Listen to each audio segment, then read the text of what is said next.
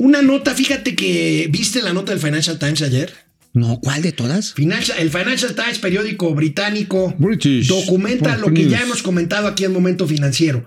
Las comisiones reguladoras en Ah, materia claro. de energía tienen instrucciones para no dejar pasar inversión extranjera nueva a energía y a cerrar la competencia y dejar como únicos participantes a la CFE y a Pemex. Bueno. Esto, amigo, publicado en este periódico, es una mala señal para la inversión Sí, que tanta falta nos hace. Weber, este es un- una nota similar a la que apareció también el fin de semana en The Economist. The Economist también esta revista especializada, la más prestigiosa en materia económica en el mundo, lo que va diciendo es esto, que todos los órganos, la Comisión Reguladora de Energía, la CENACE, que es la despachadora de energía, la Comisión, bueno, todas estas entidades están acomodándose para favorecer a los monopolios estatales. En el caso de la gasolina, por ejemplo, y esto va a pasar, ¿eh? Ahora sí, hay un Dios que todo lo ve y todo lo dice, y también aquí donde se los cantamos por adelantado, van a empezar a limitar las importaciones que hacen hoy empresas como Móvil, como Exxon, como también Texaco, como lo está haciendo Shell o BP, para que todo se centralice compras a través de Pemex nuevamente.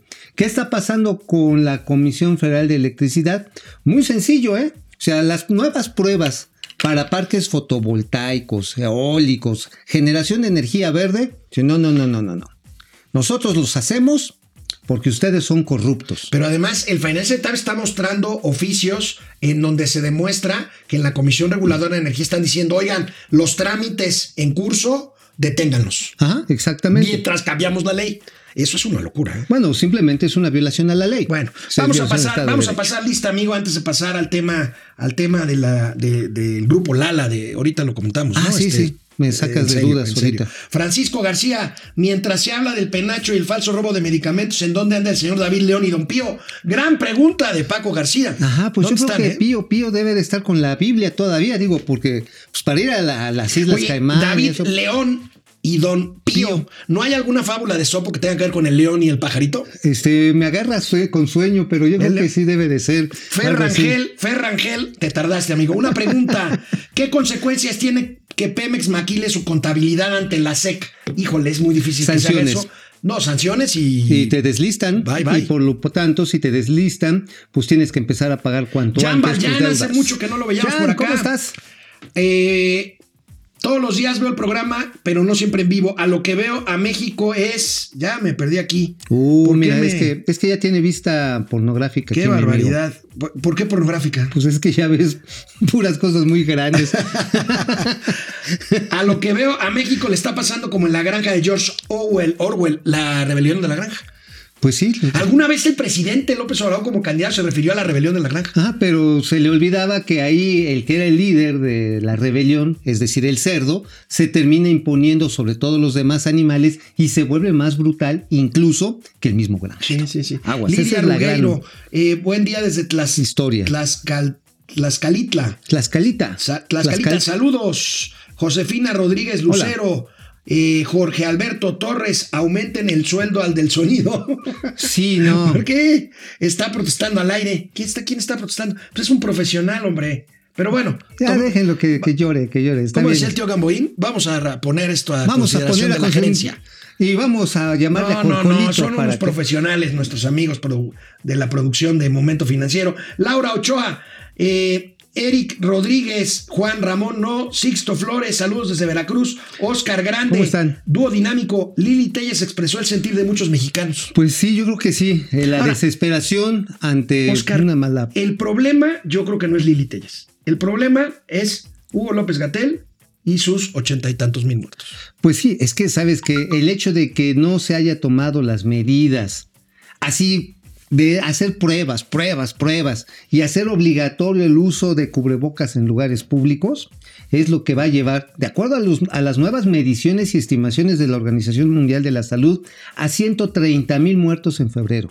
O sea, o sea, eh, digo, oficiales. Bueno, hay quien dice que son 200 mil ya no, ahorita. pero oficiales. O sea, esto habría que Alma multiplicar Félix, la tasa. bueno, eh, hola muchachones, voy a pedir Hola. para Navidad que me conceda, se me conceda vivir en el mismo país donde vive el presidente López Obrador. Oye, pues si nos invitas, ¿no? Siquiera para Pues unas sí, vacaciones. ojalá. Bueno, mira, oye, hubo un tema ayer con unos productos del grupo Lala, un queso manchego deslactosado y unos yogurts que no tenían leche. El grupo Lala está informando que el queso manchego deslactosado rebanado de 400 gramos es 100% de leche y cumple con las especificaciones establecidas en la norma oficial mexicana. Las observaciones de la Profeco se refieren a que no se indicaba claramente el país de origen del producto. Oye, pero con lo del yogur me puedes sacar de duda cuáles son las marcas.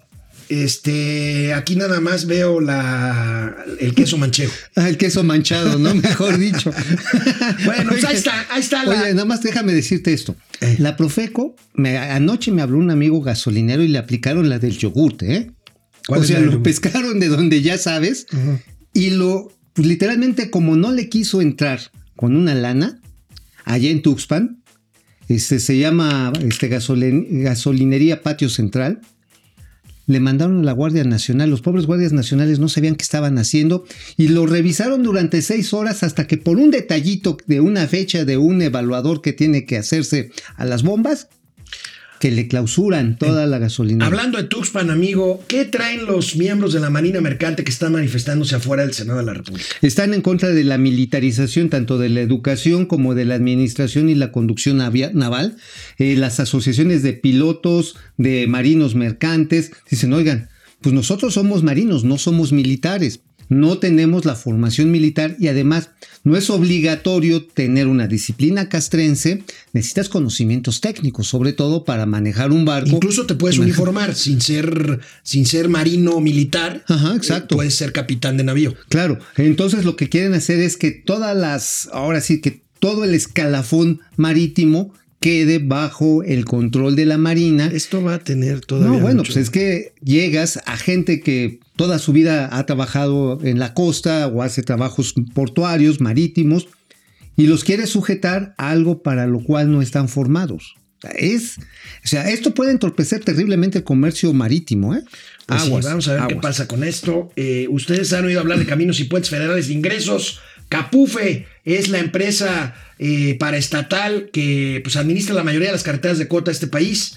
Pues nombraron nueva directora, amigo. Ah, sí, Una médica, ¿se dice bien médica? Sí, sí, es médica, Médica cirujana.